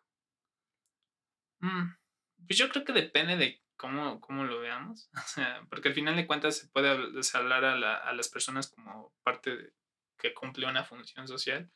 Y, y, pues por ahí va esa parte de que pues no es trágico porque no logra su función o tal cual. Y pues habla como de- de- del suicidio social, ¿no? y pues bueno, este, pues, pues sí, sí está triste, pero, pero pues al final de cuentas, o sea, si no es tan trágico, porque al final de cuentas es como autodescartar una fruta podrida de un Tal frutero. vez sea trágico, pero no para la persona que lo sí, hace, ¿no? Sino para sí, yo creo las que, personas que les importa. si es que algo hay- que se me olvidó decir hace rato es que la muerte es escandalosa, ¿no? Y es un silencio escandaloso muy, muy, muy grande. Este, no es algo, no es algo fácil de notar. De, bueno, de, de- de dejar de lado y por, por eso mismo se vuelve tabú, porque es muy, muy escandalosa la muerte. Mientras, bueno, mientras más número de muertes hay, pues uno se va haciendo el hábito. Pero, pero pues una muerte siempre va a ser muy, muy ruidosa, ¿no? O sea, lo podemos ver en nuestras casas, ¿no? Cuando alguien querido se muere dentro de nuestra familia, el movimiento que hay en- alrededor de, de ese suceso es mucho. Y al final de cuentas, ¿no? Si el suicidio deja de ser trágico, pues yo creo que también es trágico que, que las personas dejen, dejen de tener esa respuesta, ¿no? Como ante, ante un suceso como tal, ¿no? Sí. También nos dicen, los individuos altamente socializados y altamente alineados en el espectro de la socialización serían ambos extremos. Son los más propensos al suicidio. Pero otra vez. Los individuos altamente socializados y altamente alineados. Alineados, ok. Sí. Durkheim lo ve como algo normal, natural, y solo el descartar a una persona que no logró adaptarse. Él lo ve como hecho sociológico. Sí, Por eso no es trágico, porque es funcional. Pero pues eh, también, o sea, es que a la, a la vez cumplimos un papel funcional en- dentro de la sociedad. Pero volvemos a ese grado del que te platicaba la otra vez, de que somos partes sociales y también somos parte individuos, ¿no? Y pues la cuestión del individuo importa tanto como lo de la sociedad. Al- Al final de cuentas, la sociedad pues, te puede ignorar, ¿no? Pero en un mundo donde la realidad se define desde el individuo, ¿no? Y después por consenso se vuelve social, el individuo es una parte importantísima.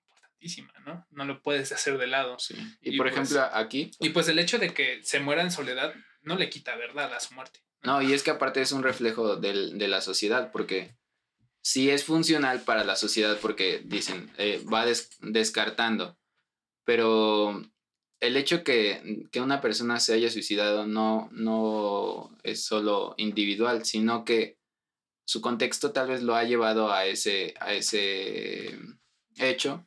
Entonces, si utilizamos el suicidio como, como estadística, por ejemplo, podemos ver que, que la sociedad tal vez tenga errores, ¿no? O sea, si, si hay mayor índice de suicidio en un país, hay un problema, hay un problema social. Entonces, no verlo como, un, como una tragedia nos, nos impediría solucionar ese problema. Ajá, yo creo que ahí, o sea, ya si hablamos como de cuestiones sociológicas, si tú te vas a beber y es así como empiezas a hablar sobre fenomenologías de las propias personas y el que aprendes dentro de cada una de esas realidades más complejas de que el hecho, que es solo el hecho social, ¿no? Porque el individuo es más, un poquito más complejo que un hecho social tal cual, este, porque se forma a través de muchos hechos sociales. Entonces, este, pues si tú vas como inmiscuyéndote como en la realidad de esa persona, que pues para Durkheim es una persona desechable, este, si tú te vas a otras visiones, se puede ver como un objeto de estudio del cual puedes sacar mucha información y como tú dices, otra forma de, de, de buscar resolucionar estos, este tipo de problemas. Este, y pues bueno, no, yo creo que podríamos llegar a un extremo, ¿no? O sea, yo amo a Japón, ¿no? O sea, me gusta mucho la, la cultura japonesa, no lo, no lo niego. Ey, este, pero pues tienen esta, esta también dentro de sus oscuros, está esa parte en donde, pues en su, en su onda funcionalistas, porque ellos sí son muy de ver todo respecto a una función, pues dejan morir a la gente, ¿no? Y llega este momento en que se mueren solos en su casa, ¿no? Y se mueren por exceso de trabajo o, o se suicidan, ¿no? Pero pues hasta ya se ha vuelto como un empleo formal el hecho de personas que van a levantar cuerpos de personas que se murieron solos, ¿no? Sí. y no le quita lo trágico, ¿no? Porque, o sea, es trágico, no es trágico porque no se siente, ¿no? Pero una vez que se encarna ese sufrimiento, yo creo que ahí empieza, pues, el verdadero dolor, diría el joven Payne. Pero, pues, este... no, Sí, sí, es, es- creo que es, es, es difícil. Está ¿no? interesante, ¿no? Es, es un tema interesante, es muy triste, yo creo que sí es muy triste, pero pues al final de cuentas, este, yo creo que pues dignificar la muerte de todos es parte esencial, ¿no? Como de la vida, hasta del más criminal, yo creo que Dignificar su muerte. dignificar su muerte. No lo sé. ¿O tú crees que un criminal no tenga por qué? Creo que hay personas que no. No, no, no a fuerza es un criminal. No, no pongamos en balance. Así tan leyes- extremo, ¿no? Las, no, las leyes, o sea, yo no le daría el valor a las leyes que se cumplen, ¿no? De la sociedad, como, pues que sería lo que es un criminal, ¿no? Pero, por ejemplo, un, un homicida, este, ¿qué tanto vale su muerte? O sea, ¿qué, qué tan digna es? O sea, creo que no, no merecería ser dignificada su muerte, pues no. porque él no, él no dio ese mismo... ese, ese mismo. Pero eso nos estaría poniendo también en una situación antimoral, ¿no? O sea, al final de cuentas, Pues sí, pero... se, se trata de ser mejor, ¿no? A mí me sorprende mucho, hay un, hay un documental que se llama este, ¿A dónde invadi- invadiremos ahora? Es de este Michael Moore, sí, es Michael Moore, el mismo dude que hizo el de la masacre de Columbine.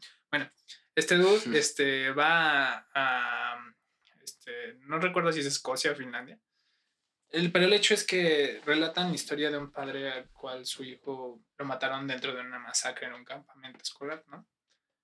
Y pues precisamente le preguntan, ¿tú qué harías? ¿Desearías que esta persona tuviera una muerte tan dolorosa como la tuvo tu hijo? Y él precisamente dijo, no, porque pues él tomó esa decisión, ¿no? Hablando del homicidio, él tomó esa decisión. Y a mí me dolió demasiado, ¿no? Es, un, es, un, es una tragedia sin duda, ¿no? Y es una cuestión de la cual posiblemente nunca me vaya a reparar. Pero Lo mismo no se la desea a nadie, ¿no? Pero yo no se la deseo a nadie. Y como no se lo deseo a, a mi vecino, tampoco se lo voy a desear a él, ¿no? Porque hasta el hecho de asesinar a otra persona es una cuestión fundamental de la actitud humana, ¿no? Y pues lo hemos visto a lo largo de los años, ¿no? O sea, este, no, no sé si se podría decir dignificar, pero pues por lo menos respeto, ¿no? El respeto, porque pues sí, Mm, No. bueno, ahí son dos, dos, Sí, dos- yo dos no- posturas muy diferentes y yo no te voy a tratar de convencer No, porque al final de cuentas es muy personal, ¿no? Es muy Sí. personal esta cuestión. Creo que no todos son dignos de respeto. Eh, y creo que el respeto se gana. Es como, bueno, es que yo, yo en cuanto al respeto veo el respeto como, por ejemplo, que dicen tienes que tenerle, da- tenerle respeto a tus padres, a tus mayores, a tus maestros. Pero creo, yo no creo que por el hecho de que ellos sean así, o por el hecho de que estás vivo, tenga, merezcas respeto. Creo que el, merez- el respeto se gana. Ajá, bueno, pero al final de cuentas, o sea, volvemos a esta onda, ¿no? Porque cuando tú te separas de la visión social y te mudas al individual y empiezas a como ver estas fenomenologías y te empiezas a preguntar, ¿qué lleva una persona a asesinar a otra persona? ¿No? O sea, no creo que sea fortuito y de gratis, ¿no? Estaba leyendo Crimen y Castigo y pues Raskolnikov, que es el personaje este principal, termina asesinando una, a una vieja que era este jefa de una casa de empeño, pero que lo había estafado un buen de veces, ¿no? Lo había estafado miles de veces, ¿no? Y lo había dejado en la pobreza, ¿no? Entonces, este, impulsado por un odio de ver a su familia rebajada, porque se supone que pues antes eran una familia pues con cierto posicionamiento, él era estudiante, ¿no? De lo cual te habla que tenían posicionamiento, este, y después este, caen en la pobreza, ¿no? Él deja de ser estudiante y empieza a empeñar sus cosas porque pues no puede vivir tenían de otra forma. Este, y luego este, se entera que su hermana, su amada hermana, se va a tener que casar con una de las personas que él más odia, ¿no? que es un funcionario de gobierno de la Rusia de ese entonces. Entonces, él se enoja y explota, ¿no? Y, o sea, dentro de su estupidez, va y mata a la señora. Pero pues, dentro de toda, dentro de toda esa estupidez que tú como persona ajena a él lo ves, encuentras una lógica que él mismo se construye, ¿no? Sí. Y, y, pues ahí es donde te das cuenta que, que si a la vez sí es una actitud monstruosa, sigue siendo un hombre, ¿no? Sí, Sigue siendo, o una- sea, sigue siendo que- un humano. Mira, por ejemplo, podemos decir que sí, las personas, tal vez los asesinos han tenido un contexto horrible que los ha llevado a hacer cosas horribles. Pero todos somos víctimas de nuestro contexto, pero nadie puede ser victimizable, o sea, muy pocos pueden ser victimizables.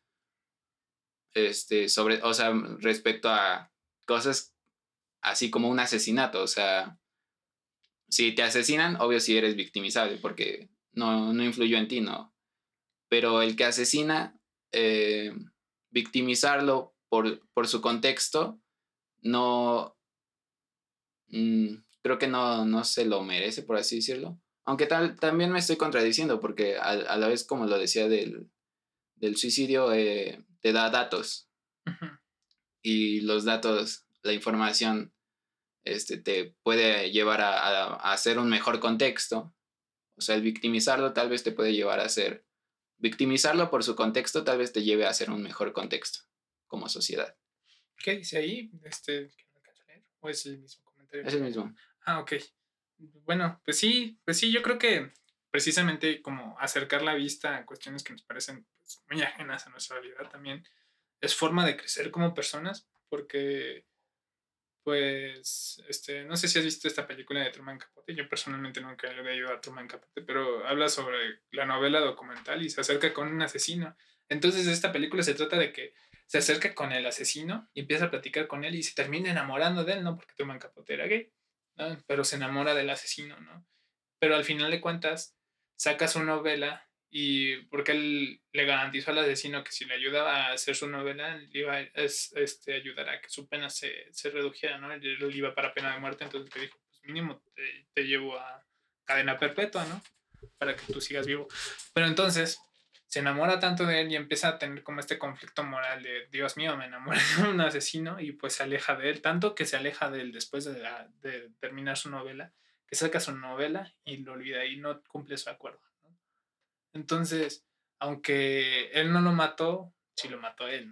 Entonces, dentro de esta supuesta humanidad que caracteriza a los literarios y él siendo novelista, se contradice a sí mismo porque no respeta su palabra y no salva a alguien que, supuestamente ama, ¿no? Está interesante, ¿no? Yo creo que es un debate interesante porque pues dentro de todo es una persona que se considera a sí misma moralmente superior y se termina enamorando de alguien que es moralmente inferior, ¿no? Moralmente deseñable, ¿no?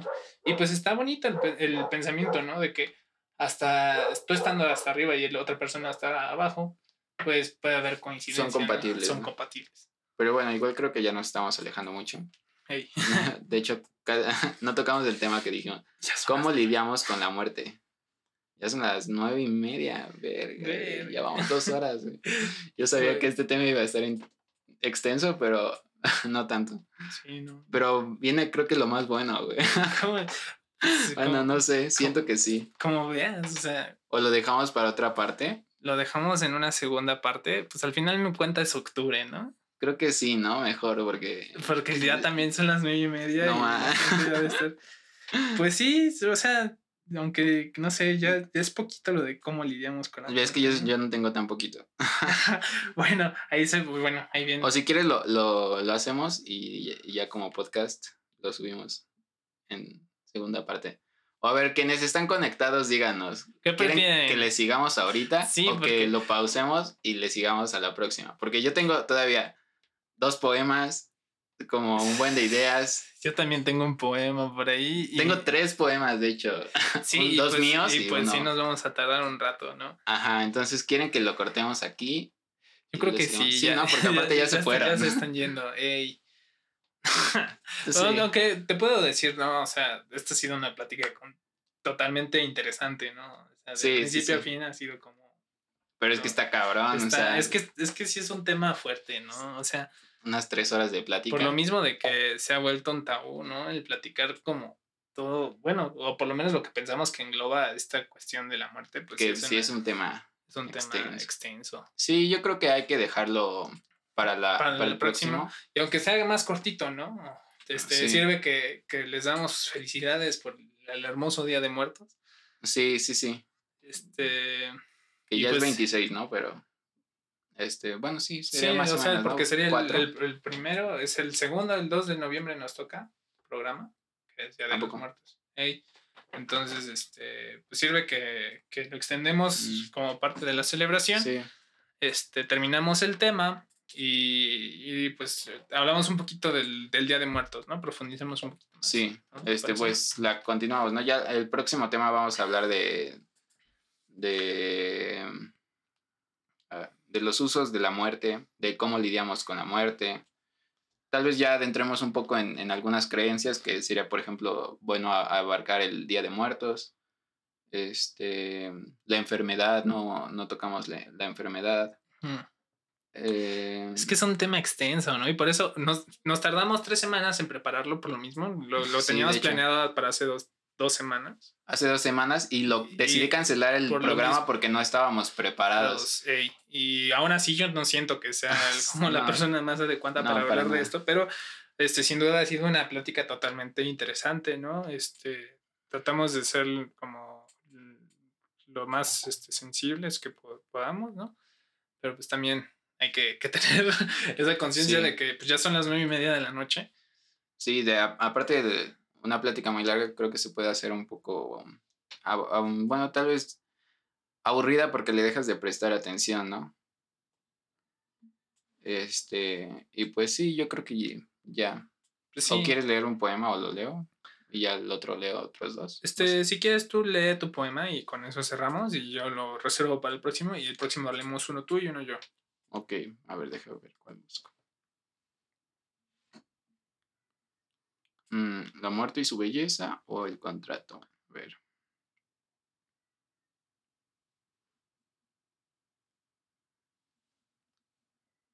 No, es que están muy para, para ya terminar.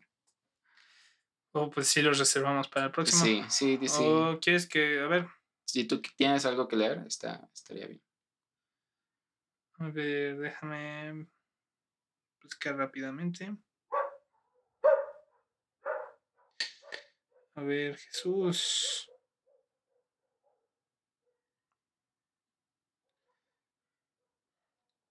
A ver, está bueno. Aquí tengo un, un bonito poema que, que tiene como título Los Justos. Y tiene que ver, bueno, yo lo, lo escribí pensando como en toda la situación social que, que tenemos hoy en día, en donde calificamos rápidamente este, quién es justo y quién es injusto, quién es bueno y quién es malo. Tendría que haberlo leído más el, el día que, que lo hicimos. Pero, Que lo hiciste. Ajá. Entonces, pues espero les guste. Esto, esto dice así. Neguémoslo. Neguémoslo todo. Que lo que fuimos nunca más. Derrumbémoslo. Que se caiga ya. Quitémosle el nombre. Quitémoslo. Y sin algún remedio, que no se hable más. Tira a los espejos y a los abuelos. Que no se levanten más. Desde hoy, no cabe más que la virtud. Odiemos el pecado, odiemos el pasado. En este presente no existen más que santos. Dios mío, muérete. No quiero odiar más. Por eso, y sin ningún recelo, prefiero olvidar. Padre mío, como tú, no voy a errar. He aprendido la verdad. Ahora sé señalar. De cualquier error nos voy a librar para por fin más libre pensar. Eh, Está bueno. Ey, pues espero que les haya gustado. Y los esperamos la próxima con el- la segunda parte. Este, pues es todo. Les agradezco a quienes estuvieron, quienes todavía se quedan aquí en el final. Y pueden atrasarle a la, al directo o, o verlo ya cuando esté subido para verlo completo. Davo tocó una canción, al igual que yo. Y y pues pues, es todo, esperen el, el podcast también si les gusta más ese formato, este lo estaré subiendo en la semana. Pues gracias, es todo. es todo amigos. Esto fue Parlantes. Gracias por haber estado en esta plática. Ahora nos toca seguir reflexionando. Hasta luego. Si deseas participar en esta plática en tiempo real, se transmite en directo todas las semanas por facebook.com diagonal aldogva. Te esperamos. Advertencia. En esta charla no se pretende delimitar ni exclamar alguna verdad absoluta. El contenido de este programa es producto de las experiencias de vida de los aquí involucrados y por lo tanto, todo el contenido debería ser puesto en duda. Si se está en desacuerdo con lo aquí expuesto,